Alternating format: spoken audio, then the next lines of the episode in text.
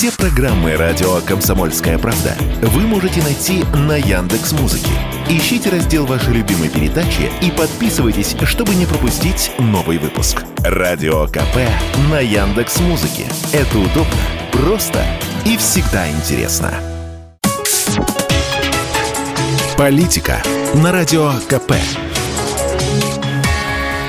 Владимир Варсобин для радио «Комсомольская правда». Заметили, что 1 мая стал неинтересен. Зачем бороться за свои права, когда есть трудовая инспекция для буйных и возможность уйти по собственному желанию у остальных? И все-таки поздравляю с прошедшим Международным днем труда. Поздравляю со свирепой искренностью трудоголика, когда-то убежденного, что много работать хорошо, а мало плохо. Предупреждаю, сейчас буду говорить вещи не только спорные, но и возмутительные. Да, теперь я сильно сомневаюсь, что много работать – это здорово.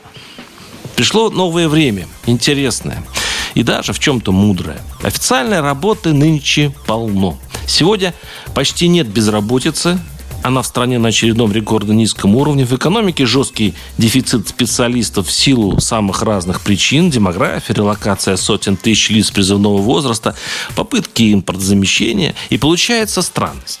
С одной стороны, у работодателей, предпринимателей всех калибров привычный стон, мол, обленился народ, перешел на истеричный ультразвук – в своих блужданиях по стране я теперь часто слышу «караул, трудно найти работящего человека даже за хорошую зарплату». С другой, 20% респондентов в соцопросах жалуются на безработицу. Ту самую русского разлива, когда работа есть, но на каком-нибудь заводе за 25 тысяч в месяц. И человек русский задается вопросом, а зачем? Когда есть пособие по безработице, пенсия бабушки, ягоды, грибы или какая-нибудь шабашка-подработка – вы не заметили, как изменились люди? И вовсе не худшую сторону, как пытаются многие доказать. В Сибири мне один бизнесмен, строящий дамы, рассказывал, мол, нашел сварщика за 150 тысяч рублей в месяц, что еще недорого. Хороший сварщик, нынче дефицит, и попросил однажды поработать внеурочно, подзаработать дополнительно. Отказался подлец, ругался бизнесмен. Я вкалываю с утра до вечера, без выходных, чтобы лишний рубль в дом затащить, а у него другая философия. Я, говорит, лучше в кино или в театр схожу. Давно, мол, хотел. Бизнесмен, я понимаю, он мой ровесник из 90-х, когда мы грызли землю, пытаясь заработать джентльменский набор мечты, квартира, дом, машина, Турция, Египет, а там, глядишь, и Барселона. Он искренне не понимает, почему народ не хочет грызть землю так, как до сих пор грызет ее он, несчастный. А если народ наш не ленив, наоборот, умен. И я бы, родись лет до 20 позже, тоже на месте сварщика пошел бы не на халтурку, а в кино. Или вообще уехал бы на пару дней в Питер посмотреть музей. Я вспоминал своего деда. Он рассказывал, как работал мой прадед от зари до зари. А и сам дед отдыхал редко. И намекал он, что я по сравнению со своими предками лодырь. И теперь смотрю на своих детей, которые все удивляются, наблюдая за мной. Мол, папа, разве можно столько работать? И я им не перечу.